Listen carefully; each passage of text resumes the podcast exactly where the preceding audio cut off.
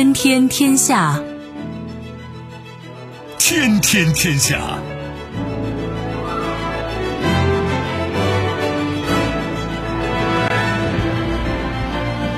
历史穿行者，新闻摆渡人。各位好，我是梦露。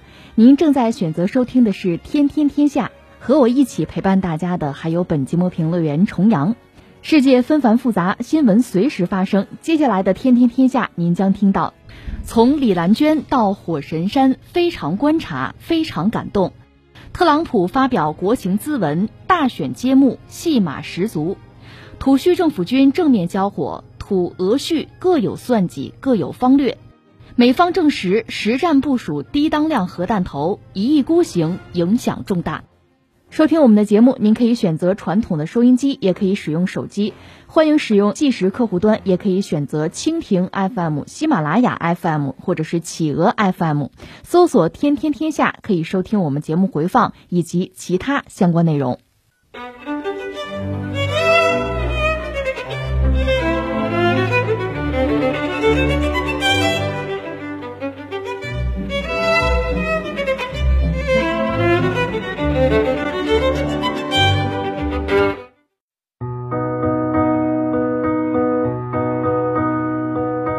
特殊时期，每天我们刷着新闻，总有一些人、一些事儿让我们热泪盈眶，心里有底，感觉很暖。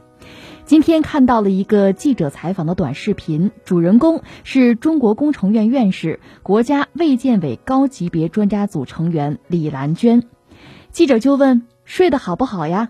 李兰娟说：“睡得好，吃的也好，你们放心好了。”同行的一名医生着急地说：“李院士。”你太逞强了，你比我们大几十岁呢。李院士说：“没有问题。”这名医生又说：“李院士每天就睡三个小时。”二月一号，李兰娟抵达武汉大学人民医院东院区，这里是收治新型冠状病毒感染肺炎危重患者的定点医院。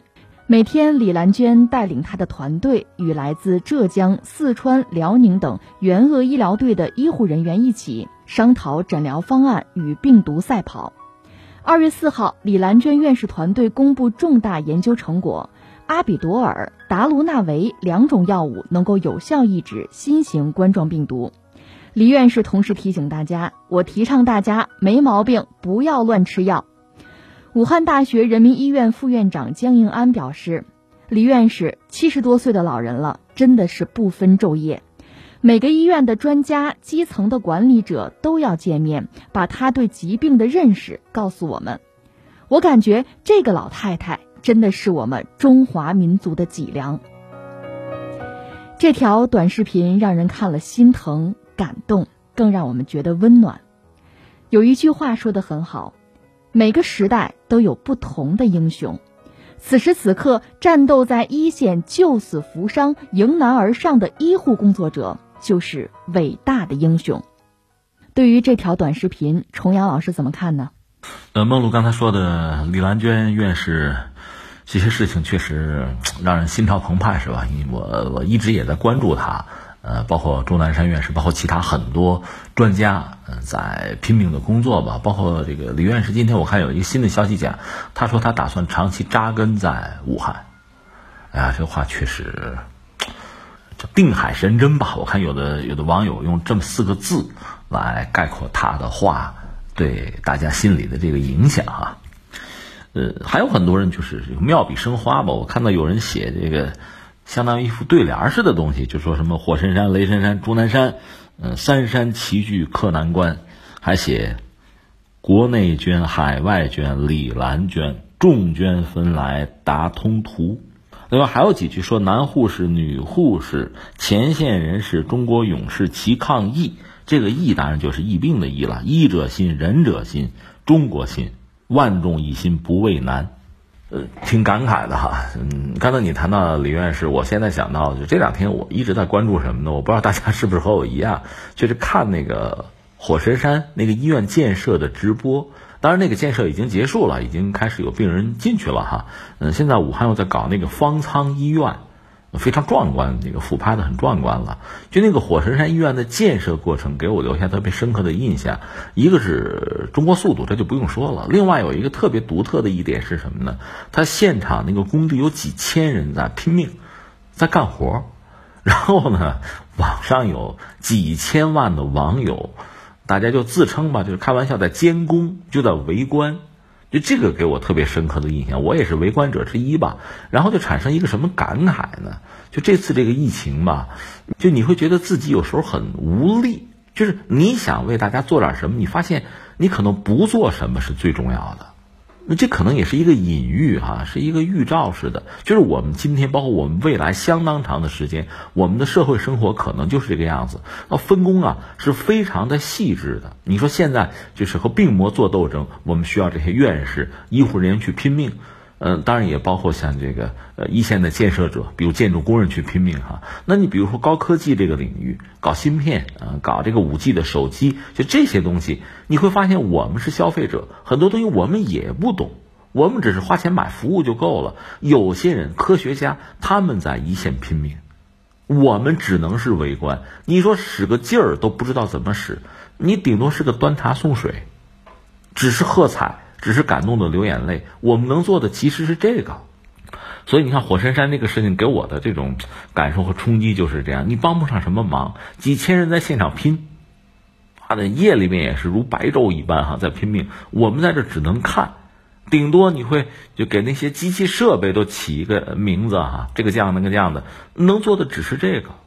所以，我真的在想，在未来啊，就是现在开始到未来这段时间，我们就在想，呃，不管是这次这个疫情过去也好，还是其他的什么事情，越来越多的专业是多么的重要。你看，我们很多网友在网上聊天的时候，动不动也愿意谈谈疫情啊，啊，谈谈什么呃治疗啊，分析一下这个状况，但是很苍白。你如果不掌握相关的知识，那只能是人云亦云，你连聊天吵架都没有什么意义了。所以，我想，越是在这个时候，这种对专业、专业人士、专业知识的这种尊重和推崇，真的是是第一位的。在这个世界，在未来的岁月，这个会变得极为重要。这个事情，我觉得是给我这么一个很大的冲击。那我们每个人自己的知识，自己具备一个比较好的知识结构，继续学习的能力，包括一技之长，这都让我们才能够具备在未来为社会服务、为他人做点贡献的。这个可能性，如果我们没有的话，那我们真的就是遵医嘱，按照政府的号召，老老实实就是宅在家里。那你比如说出门需要做什么事情，该打卡、该登记，好好的配合；该测体温，老老实实的做这些事情，别给人家找麻烦，不要给大家添乱。那我们也看到一些负面的东西，有的这个就等于说被感染者，他也许是。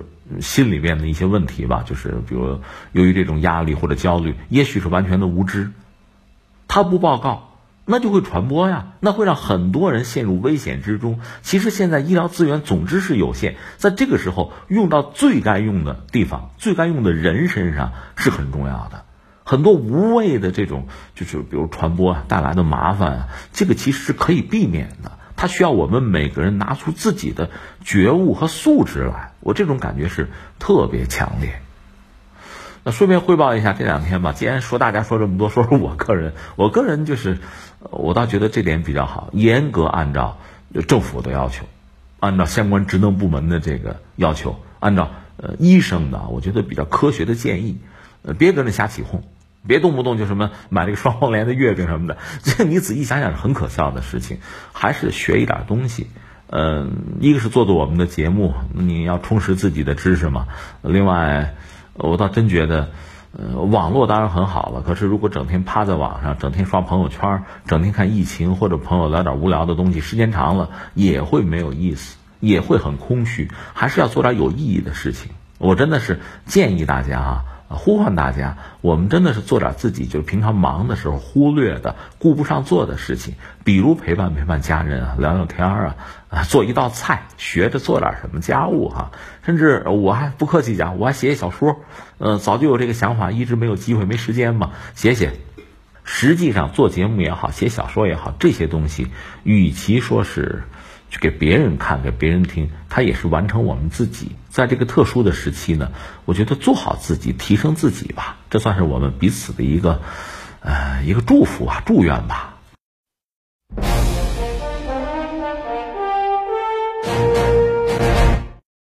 其实不知不觉，我们的生活也在发生着改变。比如说，你见到别人怎么打招呼呀？握手肯定是不好了。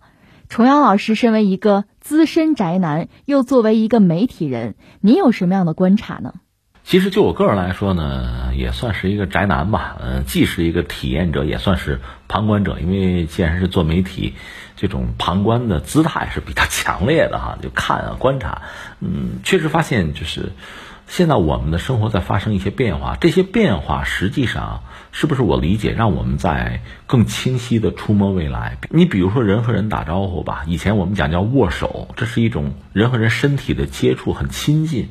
嗯，但是握手我们知道是西方的礼仪吧？它古代是什么呢？是骑士，骑士之间，骑士动不动拔剑就 就就打嘛。那握手是表示我对你很坦诚啊，咱们是朋友，我手里没有武器。就碰一下手嘛。后来逐渐发展成近现代的礼仪，呃，它和比如说西装什么的哈，这是一套，我们都知道。但是现在在目前这个特殊的状况下，你会觉得握手可能不是很方便，因为说到底，它不是一个你个人怕不怕的问题，你要对别人负责任嘛，对社会要负责任。而这时候你忽然想到中国古代的那个拱手礼，是不是又复兴了，对吧？它也会成为一种独特的一种方式吧。而随着中国经济的发展，你在全球的影响力是非常之大的。假设你的拱手礼。复兴的话，对，可能对全球很多人会产产生这样那样的影响力，会采用新的方式。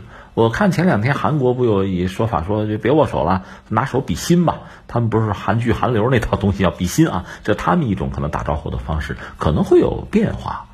当然这是一个小细节。另外，你比如像那个健身，现在健身房显然不适合去了，呃，那在家里健身的会成为主流。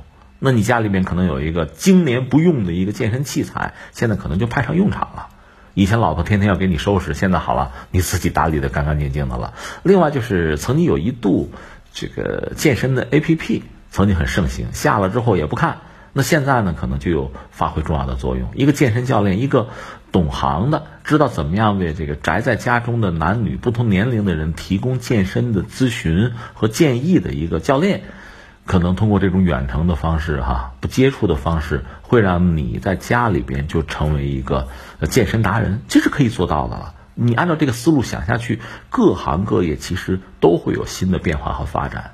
所以你看呢，呃，就前两年，包括我们做媒体，有的时候在感慨，互联网对我们的冲击很大。有圈里人曾经说什么呢？就说我们现在就是什么也不要考虑啊。用你能掌握的最好的这个技术和理念做最传统的工作，就把你曾经的熟悉这个工作用最好的最新的技术啊观念，你再做一次，那可能就是创新和突破了。那我想现在可能真的就到了这么一个状况，因为这次这个疫情，它不得不让我们自己就是生活发生一些改变，而这种改变更多的其实是依托于。网络了，因为不见面嘛，依托于网络之后，它让我们，你不管是主动还是被动的，你必须迎接这个新的时代的到来。所以，对我们来讲，与其就相对比较被动哈，嗯，倒不如我们主动的去考虑怎么样去适应它，怎么样去利用它，怎么用这种新的技术吧，越来越多的新技术来服务我们自己，不只是服务我们的生活，也让它进入我们的工艺。也让他进入我们的工作啊，进入我们呃从业的这个行当，以让他发生一个变化。那这个变化肯定是面向未来的。从这个角度讲，我觉得我们真是应该充满信心。呃，说到这次这个疫情嘛，我就想起那句古话了：世界上有什么不变的东西？唯一不变的东西就是一个“变”字。其实，呃，如果大家还听我前段时间一月五号左右不有一个线下的活动，一个演讲，当时我们还聊到。那二零二零年很多所谓不确定性，这个对每个人、对企业、对机构啊、单位、对国家都是考验。不确定性就很多事情你想不到。那在这个时候应对这个挑战，那就看其实看很多东西，一个是看你自己手里的粮，就是粮食的粮，手里有粮，心里不慌嘛。看你手里的牌。举个简单的例子，你比如说华为，华为其实以前不显山不显水。这两年忽然火爆了，因为有人要整他，但是越整他，你发现他自己手里的牌，他手里的粮越多。你比如不让他用安卓系统，那他自己有鸿蒙系统；你不给他提供某个芯片，他自己搞一个芯片，哎，你会发现他原来有，那这一下子那些备胎就转正了，他一下子就风生水起。那没有办法，人家做了这个准备了。这次也是，你说疫情之下呢，其实我们每个人啊，包括我们从事的行当也好，我们的状态、我们生活的节奏和内容，都在发生变化。你想，这个变化其实就是面对不确定性，面对一次考试怎么办？大家会交出不同的答案，很有意思哈。我今天。你就和大家聊是什么呢？我这两天比较关注一个叫做彭波的人，他是这个网信办原来一个副主任，他现在是一个就学者做老师吧。他讲到说，现在呢，中国这个互联网可能在发生很重要的一系列的变化。呃，他说从历史上看呢，中国的互联网这种变化和重大的事件往往是有联系的，而且影响力也很大。那现在我们就看二零二零年，在这个时候，中国的互联网这个行当。又会发生什么样的就调整和变化？其实这个我们已经看到，一个是前两天一上班，就很多就是远程办公的，呃，点名吧，比如钉钉，这就有意思了。说这个服务器基本上要崩了，因为没有想到这么大的量，那能不能挺住？呃，很多人用它用的还是不错。另外就是远程教育，那这两天我们知道，大学就不要说，中小学生在家里面那是要上网课的。那你就作为一个学校吧，如果说边远地区我们不好说，那么就说城市，你比如我们省会，我们这儿的中学、小学，我们平常的这个网络的建设到什么程度，那就是是骡子是马拉出来溜一溜嘛，做得好做得不好，那就很清楚了。其实你看呢，我们现在要说的是面对各种各样的不确定性的时候，它对我们每个人、对很多行当，它就是考验，就是重新洗牌，甚至就是新的机会。就看你怎么样来应对哈。那你看这位彭博先生，他就总结，就是今天当今中国的互联网出现的这么几个正在发生的变化。一个他讲什么呢？还是五 G 商用会加速的推进。因为刚才我们讲的所有这一切吧，其实都是五 G 的应用的场景吧。你比如远程的医疗、远程的教育、就远程办公这些应用，肯定要迅速的普及。还有这种视频的社交、视频的办公，甚至会成为这个很主流的网络应用。另外，他讲什么呢？所谓 A B C D E I 数字技术进入大规模的应用阶段。这个 A B C D E I 它是这个有所指，是缩写吧？大概讲的是什么？A 指的是人工智能，呃，B 是区块链，C 是云计算，D 是大数据，呃，E 呢是边缘计算，还有这个 I 是物联网。就这些数字技术，简称就是 A B C D E I 吧。这一下子就爆发了。在经济社会发展中，在主战场上，他们在加速，这个确实也是让人觉得，也是机会，也很振奋吧。另外，你比如像这个机器人，在这个繁重危险的这个岗位上替代人类，这个步伐估计也会加快。实际上，我们看到就是在武汉吧，这种医用机器人或者说做这个服务的机器人，他们已经在发挥重要的作用了。那再就是什么呢？他讲数字鸿沟会加速的填平。就中国十四亿人现在在一个居家隔离的状态的话，那么现实生活的活动其实已经停摆，但是这意味着什么呢？就网民的数量肯定要增加，大量新的网民，就以前可能不触网或者说对网络利用不是那么频繁，这些人现在会大幅度的再加入进来，那么还意味着很多的这个行业，你比如像以前像农民啊、农业、农村这个网络的就服务啊。利用啊，这个恐怕和以前比起来又是一个大幅度的提升。那么这个互联网会全面的下沉，这肯定已经这已经是一个趋势。另外就是他认为像这个网络视频进入一个发展的黄金时期，这里面既有短的也有长的，对，包括对我们传统的这个广电媒体，那又形成新一轮的影响了。还有什么电子商务？电子商务会整体的升级换代，呃，远程协同办公软件会有新的机遇。再就是这个医疗健康网络应用肯定会相当的红火，还有这个网络媒体的格局会进一步的变化。所以你看，这位彭先生他呢一下列了十条吧，这里面有的我们可能相对熟悉，因为有切身的这个体感啊体验；有的呢似乎和我们离得远一点，但是就在我们这个社会上在发生着。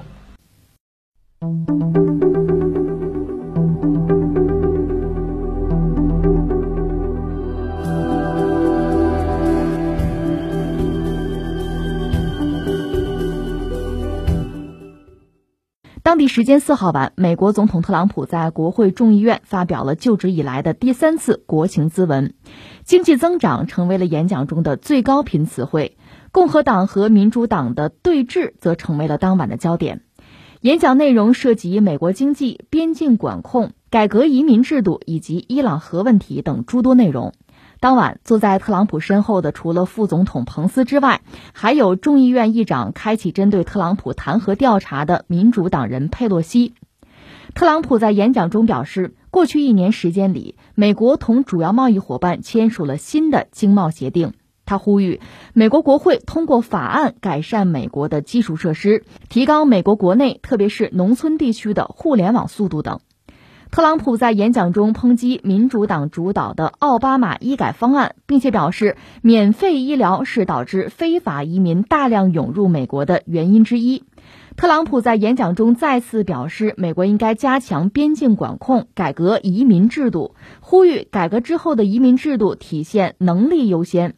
特朗普还表示，将会保护美国公民的拥枪权。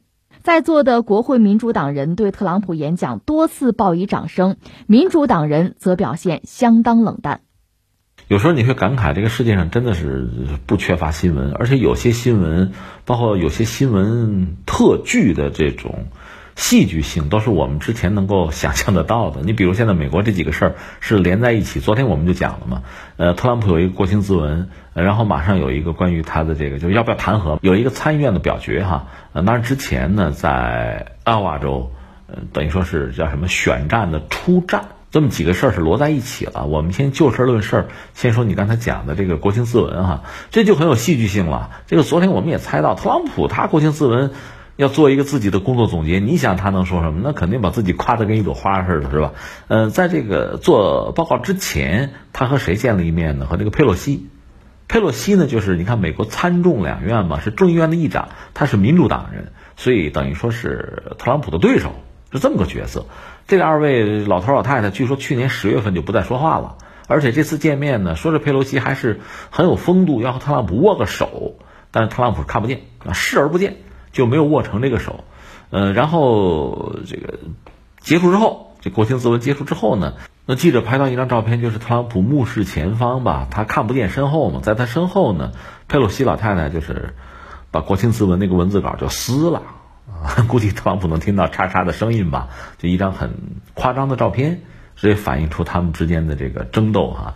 至于国情咨文本身呢，也并不出乎我们的意料。特朗普主要还是对自己的这个成就呢，当然有一番这个展示。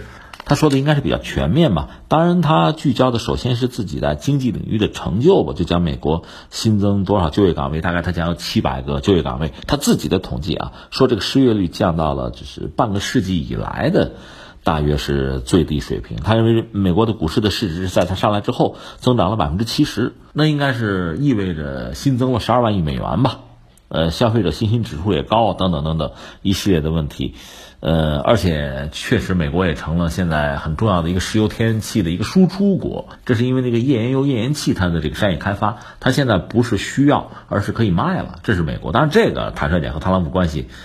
呃，不能说很大，因为前人栽树，后人乘凉嘛。但是他的一系列政策，比如他，呃，像退出这个巴黎气候协定等等，这些东西显然是有助于美国的很多就高污染的传统行业的所谓复兴吧。嗯，总之他对自己有一个比较高的评价。另外，他也谈到就是，呃，签的那个美墨加的自贸协定。原来那个他不是给撕了吗？重新谈的，这个一个是国会批了，他也签字了，这个他认为这是一个很重要的成果。另外和中国也是嘛，这个第一阶段的贸易协议，他觉得这签了，这也是自己做的努力吧。呃，涉及到中美关系，他就说目前中美关系其实处于最佳的水平，称中国表现出了尊重啊，表达这么个意思，就不一一的来尽述了，这是他对自己的这个评价。但是特朗普我们都知道。嗯，大家都认为，一旦他如果能够连任的话，那么他目前的这个风格可能会有过之而无不及，因为他们没有再连任的压力了，所以就会更加的为所欲为吧。这个也是美国国内很多人很难接受或者很担心的，包括像布隆伯格什么的这帮人就觉得一定要想办法阻止特朗普，如果他继续当美国总统的话，美国就完了，有这个说法，这是他们家自己的事情哈，我们就是围观吧。嗯，其实，在美国，我们得说，大选选战确实是很重要的事情。呃，一个政治家，一个政客，既然要投身到这个游戏之中，其实无时无刻不在考虑这些问题。你举个简单的例子吧，你比如说当年奥巴马，就是美国上一任总统奥巴马，他那个 T P P，这大家还记得吧？环太平洋那个伙伴关系，T P P 不是他提出来的，是环太平洋的一些小国提出来的。但美国算环太的国家，所以他加入。他一旦加入之后呢，那就是鸠占鹊巢了。他块儿大嘛，所以就左右了 T P P 整个发展的这个方向，包括这个路径啊、原则标准，他就做出来了。但是做出来之后，呃，奥巴马当年有非常宏大的想法，环太平洋有一个，还有一个跨大西洋的呢，两个两亿呀，想的很大。但是特朗普一上来之后，就把这个东西给撕了，就退出 T P P 了，这让很多原来是冲着美国才加入的一些国家感到很失望，因为美国市场大嘛。那为什么要退出？那奥巴马那些想法完全就没有价值吗？或者说，特朗普就是因为不喜欢这个人就要撕毁他的这个政治遗产吗？你应该这么看这个问题，就是在特朗普看来呢，如果撕毁了奥巴马关于 T P P 的这个构想，实际上是可以讨好所谓的摇摆州的摇摆，呃，州是这个美国不五十个州嘛，摇摆州还是涉及到选票的问题。摇摆嘛，举棋不定嘛。如果我一个政策能够让你满意，你就会把票投给我。所以他撕毁这些东西是冲着那些摇摆州，涉及到经济，涉及到美国经济啊，一些州有自己的经济的利益在里边。那 T P P 他们觉得不喜欢，那现在我撕毁了，你就可以投我的票。实际上这还是涉及到选情，涉及到选票。当然，选情和选票这是美国国内政治的一个，其实是个。晴雨表、风向标是这么一个东西，而特朗普所作所为很多选项哈，他为什么这么做，就和这个事情是有关的。呃，这是我们说到特朗普啊，呃，关于这方面的故事，我们可以将来再聊哈。呃，下面第三我还要说什么呢？就涉及到，其实美国有两个很特殊的州，就是那个阿瓜州，还有那个西汉布什尔州，这两个州呢。呃，其实也不是在美国这些州里特别显山显水，但是呢，从美国政治传统的考虑，他们实际上是所谓叫揭幕战，就美国这不大选吗？两党都要推自己的候选人啊，就最终参加竞选的那个代表人物啊。共和党呢推特朗普这个事儿是板上钉钉的，在这个爱华州很快就出了结果啊，百分之九十多，你这就没什么好说了，你就是一股独大了。但是。呃，民主党出了很大的问题，闹出一些麻烦来。一个是什么呢？就是统计这个票就不顺利，就推迟了一天，就显示你这个组织能力有问题嘛。所以很多美国媒体，因为大量的美国媒体实际上是骂特朗普的，换句话说是力撑这个民主党的。但是没想到共和党这轻轻松松很顺利，特朗普就胜出了。就推我了，民主党那边出不来，所以这些媒体转而开始骂民主党，说你们你们怎么这样，太让人失望了，是吧？我们熬了四年，就等这一晚上，你们怎么搞成这个样子哈？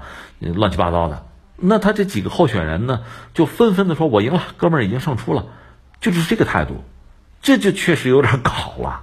而且呢，大家比较看重的几个人，一个是那个桑德斯。就是那个所谓，昨天我们讲社会主义者，一旦他上台，可能会带着美国就是走左派极左的道路。那位也没排到最前面。呃，另外是那个谁呢？就是拜登。昨天我们也讲到拜登了，拜登排到第四，这就有点惨败的意思了。但是按照我昨天的分析，这个也不让人觉得很意外，因为我们说了，你拿这个特朗普所谓通乌门去炒作，越往里挖，挖出来的是你民主党也有问题嘛？从奥巴马。到这个拜登都有问题，所以这不前两天人家乌克兰就泽连斯基说的是来我搞个大调查，我就连根拔吧，连奥巴马带这个拜登，实际上还包括这个没有参选的那个希拉里，再包括之前就乌克兰上一任的总统，就是那个波罗申科，我一块儿查，而且要不你欧盟啊美国一块儿参加调查吧，搞了这么一个东西，这个实际上客观上也是送给特朗普一个人情，送给特朗普一个选票。那显然，泽连斯基也是看中说特朗普肯定能够连任，那我们哥俩这个关系要很好的处，那对乌克兰肯定是有利的嘛。那等于说就帮了，客观上肯定是帮了特朗普，帮了共和党一把。那那关键是民主党这个问题就摆在这儿，你想救他也救不了啊。就是拜登之前那个问题，你这么说是炒特朗普、挖特朗普，挖下去居然拜登和他那个儿子就是亨特这些麻烦都挖出来了，这是很尴尬的。有了这样一个背景。一个是反映民主党的这个选战的策略，看来确实是有一些问题。自己给自己挖个坑嘛，那个搬石头砸自己的脚嘛。那么拜登在整个这个进程之中，说出现这样一个局面，也不让人觉得多么惊讶。当然，事情也还没有完吧，他还有反败为胜的机会，也许还有吧。这就看他怎么表现，看他的团队怎么来接招了。总之，民主党目前的表现不尽如人意。那我们就接着往下看，他们还有什么招数吧？嗯，而且所谓这个弹劾特朗普这个事情，好像也没什么悬念。那我们看民主党好像没有什么太像样的牌了，这是我们的观察。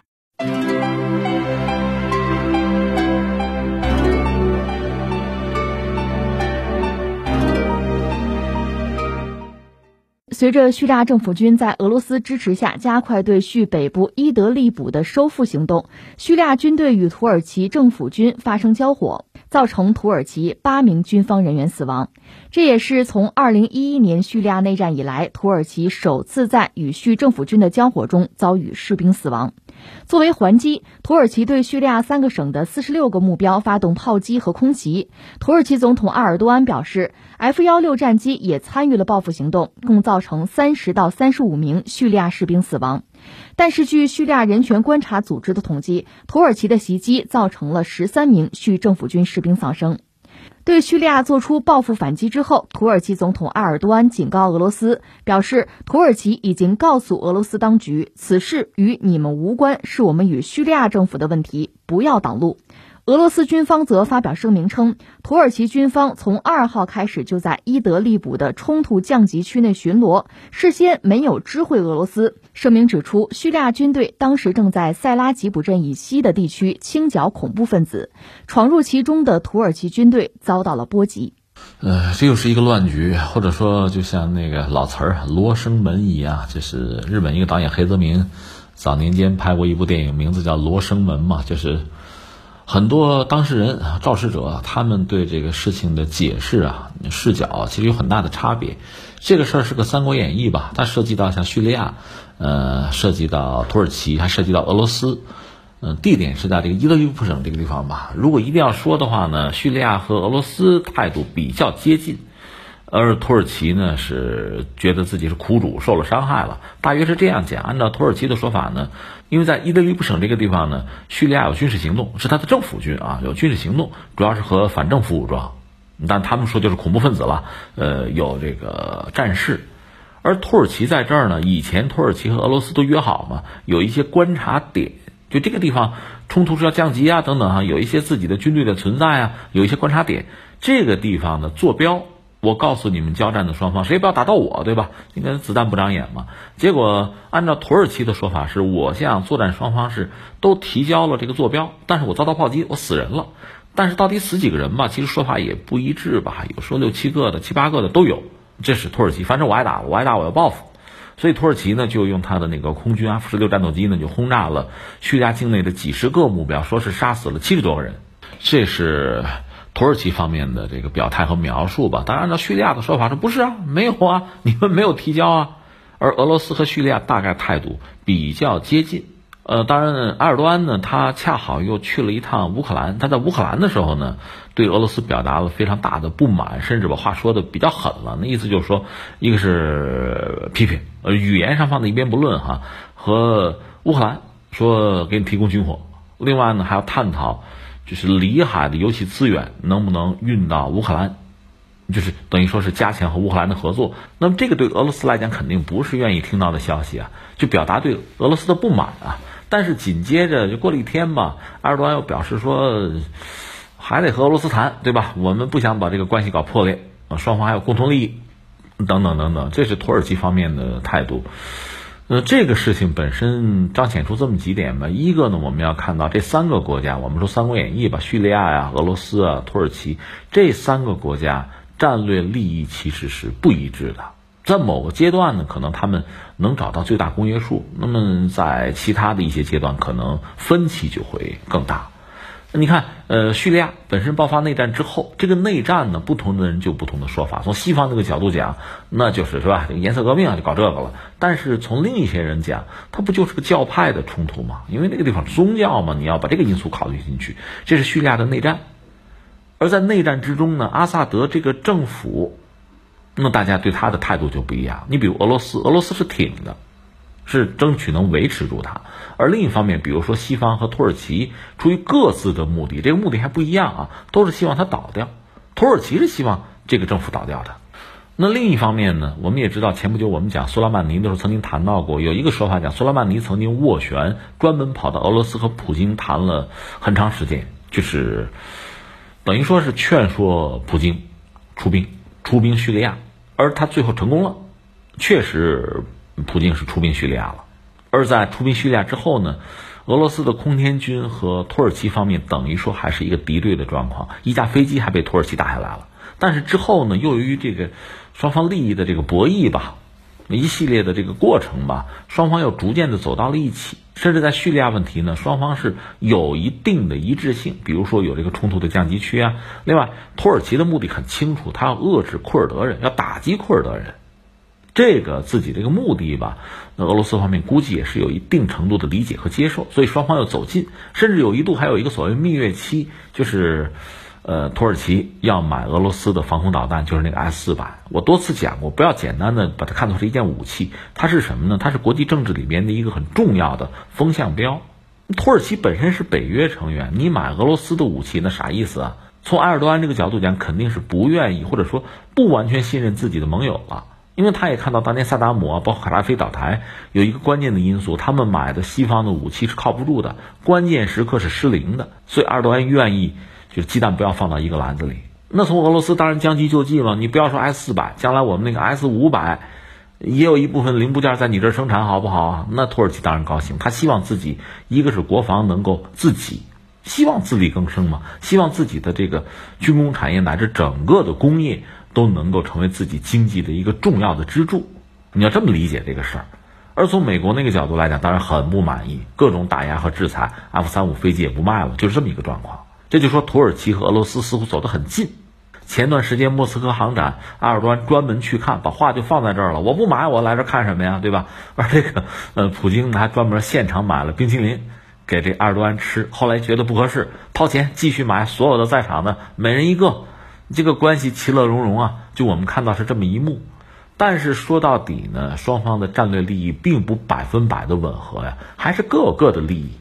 所以从土耳其这个角度讲，这次呢，就是不管是你看他出兵叙利亚，搞这个纵深三十公里，从他那个角度讲是一个隔离带，而且我们推测嘛，他境内就土耳其境内可能有三百六十万甚至到四百万的难民，这个难民是阿拉伯人，是这个叙利亚人，将来是不是可以推到这个安全区里边去，就彻底稀释掉所谓库尔德人的影响力，这个可能土耳其才会觉得安全。另外呢，这不最近在利比亚呢，呃，土耳其也要出兵。那按照俄罗斯和叙利亚的说法呢，在伊德利卜省的这个武装分子啊，可能有几百人就跑到利比亚去了。那这显然是。土耳其的安排啊，那成了雇佣兵了，这是一种指责吧。另外，俄罗斯最近他在叙利亚的基地，可能夜里面还打下了一架无人机，说是从地中海那个方向飞过来的，也没有点名土耳其，但是这里边的这个是吧？这个传递的信息你可以看到。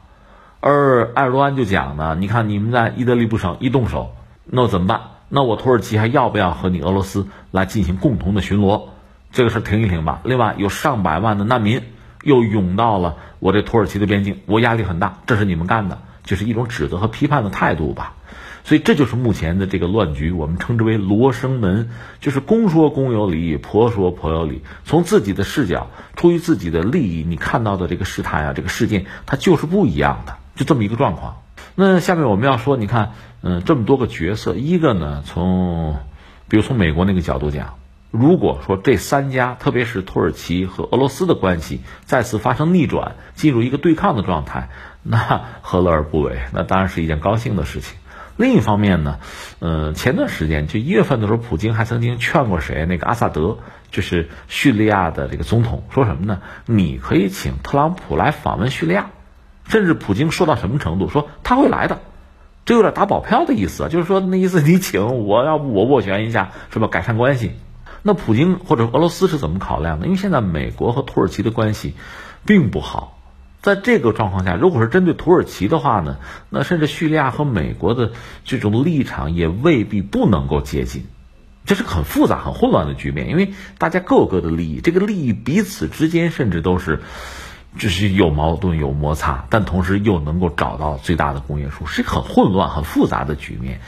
你比如说，我们之前也讲过嘛，比如在对付塔利班的问题上，美国的中情局和伊朗的圣城旅那是有交集的，是可以握手的，是这么一个状况。就事儿论事儿，一码归一码，在很多领域是能找到共同语言的。现在的局面就是这个状况。呃，总之给人的印象是，你看土耳其呢，确实是四面出击。嗯，而且和非常多的这个大国吧，美国也好，俄罗斯也好，甚至包括欧盟，咱们算一块儿也好啊，似乎都结了梁子。我们这么说哈。另一方面，这个出兵在叙利亚这个战事并没有结束，在利比亚那等于又开了一摊儿，而且影响到就东地中海相关的很多国家，甚至包括像这个沙特啊、以色列、呃、埃及、什么阿联酋，嗯，那像这个塞浦路斯、希腊就不要说了，这些国家对土耳其都是很不满的。但是我们倒没有看到他们能够结成一个反土的或者克制土耳其的一个联盟，而土耳其恐怕也恰恰是看到了这些国家很难结成一个一致的针对自己的这么一个团体，所以他放心大胆的有所作为，这是我们现在看到的这个局面。但是埃尔多安本人呢，他推行自己这个政策，呃，恐怕会遇到越来越多的阻力，这是我们能够判断的，压力也会比较大。因为他逐渐会成为孤家寡人。如果和俄罗斯的关系，因为这次叙利亚这个炮击事件再变得疏远的话啊，那恐怕他确实真的就就是老哥一个了。那么就有可能受到来自其他某一个领域、某一个方向的就更直接的压力。那能不能承担得起，就是一个问题了。而且之前我们也讲过，从他的这个国内的政治格局来看呢。呃，他的接班人，包括他所在的这个政法党，其实在国内在政坛的博弈之中呢，目前也不是很顺。如果他一旦下台的话，他的政策恐怕就会后继乏力。现在的状况是这样，也许他就是要趁这天到来之前，尽可能的多做一点事情吧。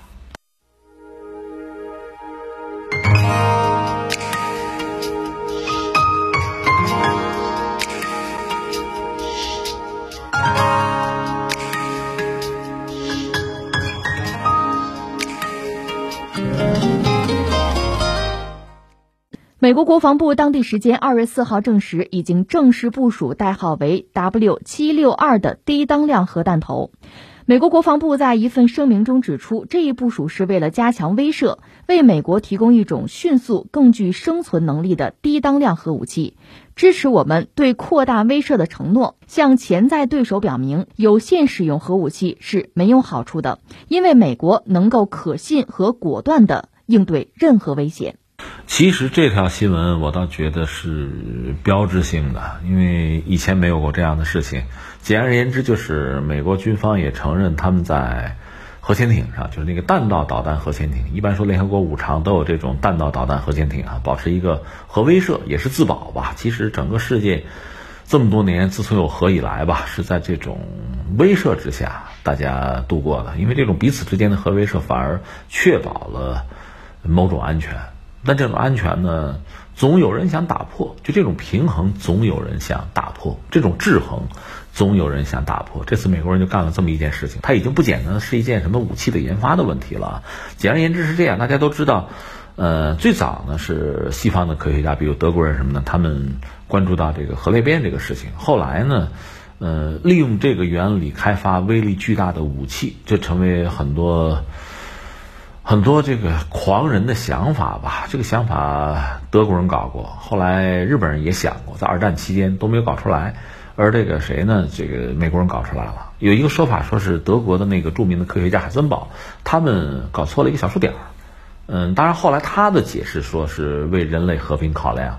没把这个东西搞出来，嗯，也有人讲他这根本就算错了啊，这个说法不一样，嗯，总之美国人搞出来了，在自己国内做了第一次试爆之后，就把两颗原子弹扔到了日本，就是广岛和长崎，因为在之前呢，不管你数字上多少零，或者说试爆是什么状况，那和真实实战其实不是一码事儿，而扔到广岛和长崎的原子弹呢，确实让整个人类吓了一跳。就那个威胁实际上确实很大，而且它是无差别的。你别管你是敌人啊、军人啊、啊好人坏蛋还是平民百姓，你在那个核爆炸面前，几十万人就灰飞烟灭了。这是非常可怕的一个事情，而且有非常大的后遗症，它的那个核辐射等等啊这些东西，这确实让人觉得不寒而栗。所以当时很多参加美国那个曼哈顿工程的科学家呢，后半辈子都是被这种就良心的自责呀，这种彻夜的噩梦啊，搞得就是苦不堪言。就我们不应该做这个事情。那核武器做出来之后，美国人既然已经有了，有一个词儿叫核讹诈，因为当时一度全球只有他有，呃，苏联很快打破了这种核讹诈，就有了核武器。后来呢，联合国五常也就都有了这个东西，彼此之间相互制衡吧，嗯。核武器这个东西有归有，真正目前实用就是在日本扔了两颗，其余的大家就放在自己家里，谁也不敢动，因为大家知道那个是一种终极武器，一旦使用的话，你用我也用啊，那就是同归于尽的一个结果，整个人类是承担不了的，都不能动。所以呢，一度美苏冷战的时候，这个事儿荒唐到什么程度？我记得赫鲁晓夫时期吧，苏联开发过五千万吨当量的核弹，他甚至想搞一亿吨当量的。呃，大概就是说，你看一吨 TNT 这个威力很大，对吧？那比如说五千万吨当量，就是五千万吨的 TNT，你一块炸是一个什么状况？苏联人搞过一个五千万吨的，外号叫沙皇嘛，我记得那个东西试了一下，那威力当然很大了，但是那又有什么用呢？其实如果真扔的话，五百万吨和五千万吨也没太大的差别了，所以只是一个我能啊，一个宣誓，也就那样了。核武器因为威力太大，它就没有办法用。而且用了之后，这后遗症是无穷的哈。你不要说这个东西，就是我们国内有一个记者叫唐时增吧，他不是外号叫唐老鸭嘛，他就是因为去这个南联盟那个战地采访，后来说是得了白血病，呃，原因就是因为当地美国人当时用了贫铀弹，贫铀弹呢是一种这个其实就是一种炮弹的弹头吧，很硬，可以打坦克，但那个东西发射之后呢，它产生一定的这个辐射。嗯，带来就当地的生态环境的破坏，人在那个环境下，最后这个也有可能患病，就是放射嘛，患病是这么一个状况。不要说原子弹，就是贫铀弹都会产生这样的威胁。就炮弹呢，大概就是比如说口径二零的那个炮弹就会产生这样的威胁，这就非常可怕了。所以核武器大家有一般是不用的。那么这次为什么说这个事儿值得关注呢？就是美国人想用，他也知道那大家伙用起来，那就整个世界会骂死你的。所以他搞的是小当量的，呃，确切讲，它有一种核弹叫 W 七六，这个核弹呢，这一个弹头吧，你比如它那个潜艇里边的那个三叉戟那个导弹可以是多弹头的吧，呃，分弹头，一个分弹头呢，比如说是九万吨 TNT 当量，这个就几倍于当年广岛那个了，那这个其实也不是很大，我们说五千万吨、一亿吨的理论上都可以搞出来，只是没有用而已。它这九万吨当量，而它现在最新的这个叫呃 W 七六杠二这型呢是六百公斤当量，你能听明白这个意思？它很小，就是作为呃相当于 TNT 爆炸这个当量它很小，那什么意思呢？它是想实战，它的意思就是我向广岛扔的那个那个大概是两万吨 TNT 当量，那个东西太大，对吧？那杀生害命，对吧？我我觉得不合适，我现在搞一个小的，既然很小，在战场上战术级的我是可以用的。甚至有人给他算过，你要用这种小核弹，假设你去炸那个莫斯科，那可能得几百颗，对吧？但我很小，我就用吧，这就可以实战了。这个事情的危险性是在这儿，而且他已经实战部署，就是在那个核潜艇上，在他那个就是三叉戟那个导弹的弹头分弹头，他用了这个 W 七六杠二，就是六百公斤的当量，很小。就这是很糟的一个事情，所以这个事情本身显然马上要遭到整个世界的唾弃和批判。那真要是敢于把这种核武器用到实战之中的话，那当然还会产生非常大的这个危险。这个危险除了我们说爆炸当量本身，就 TNT 炸药爆炸哈，那那六百公斤也无所谓是吧？那其他的呢？这种核辐射呢？这种包括热的，包括其他电磁的这种摧毁能力，你不计算在内吗？那对人对当地的环境的影响，你不计算在内吗？它不是个简单的常规的爆炸了。问题是在这儿，所以这个事情是标志性的，也必然会引起大家的这种焦虑和批判。这是我们说这个事情本身。但是美国人一意孤行把这个事情做出来了，确实就觉得确实引起大家的警惕吧。那我也看到现在很多人忧虑的是什么呢？假设美国真要动用这个玩意儿，首先针对谁？是不是会针对伊朗？那我们前两天也分析了，美国的这个等于说是国会呢，也通过了一个东西，就是要约束约束美国总统的这个战争权利，说到底就是开战权哈，约束这个权利。但这个在我看来也是形同虚设的。那原来六十天，现在约束三十天，就说美国总统在不和国会打招呼这个情况下，你就先先开战打起来了，打起来可能六十天之内吧，我跟国会打个招呼，你追认一下，或者六十天再停。关键是现代战争恐怕三十天都用不了啊，一下子的事情。特别是美国这现在新玩法，比如说刺杀苏莱曼尼是这么一个玩法，它和传统战争已经不是一码事儿了。所以，如果美国人在很短的时间内真要对伊朗动手的话，美国国会实际上是限制不了的。现在的问题是这个，那你不要指望通过这个原来两党那个制衡限制美国总统就是一意孤行，很难做到。那么在他的这个作战过程之中，如果他借口说这种啊传统核武器啊那个非常大，而且这个后果很严重，我用这种微型的小当量的核武器针对对方的一些特定目标，你比如说这个。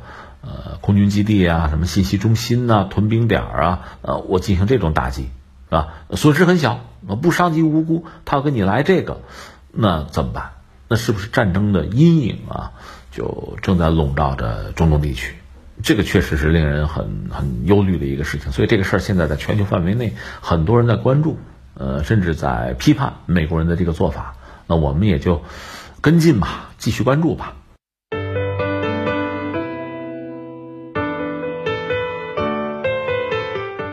好，以上就是今天天天天下的全部内容，感谢您的守候收听。明天的同一时间，我们不见不散。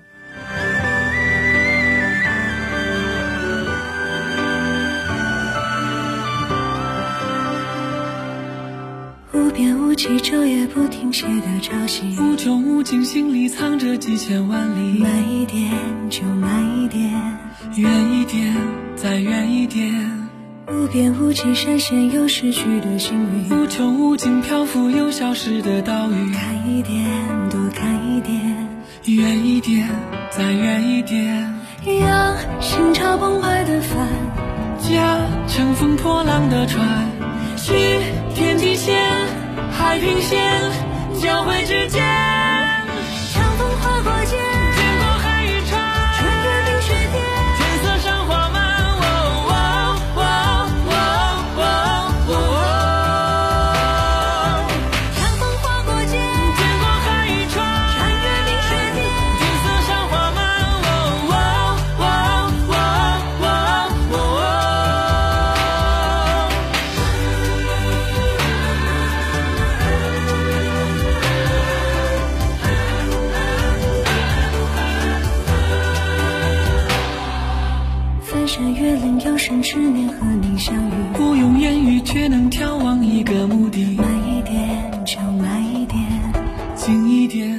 近一点，人海苍茫，身影边缘，向后退去。我们踏上无人探寻过的风景。看一点，都看一点，远一点，再远一点。要心潮澎湃的帆，驾乘风破浪的船，去天际线，海平线交汇之间。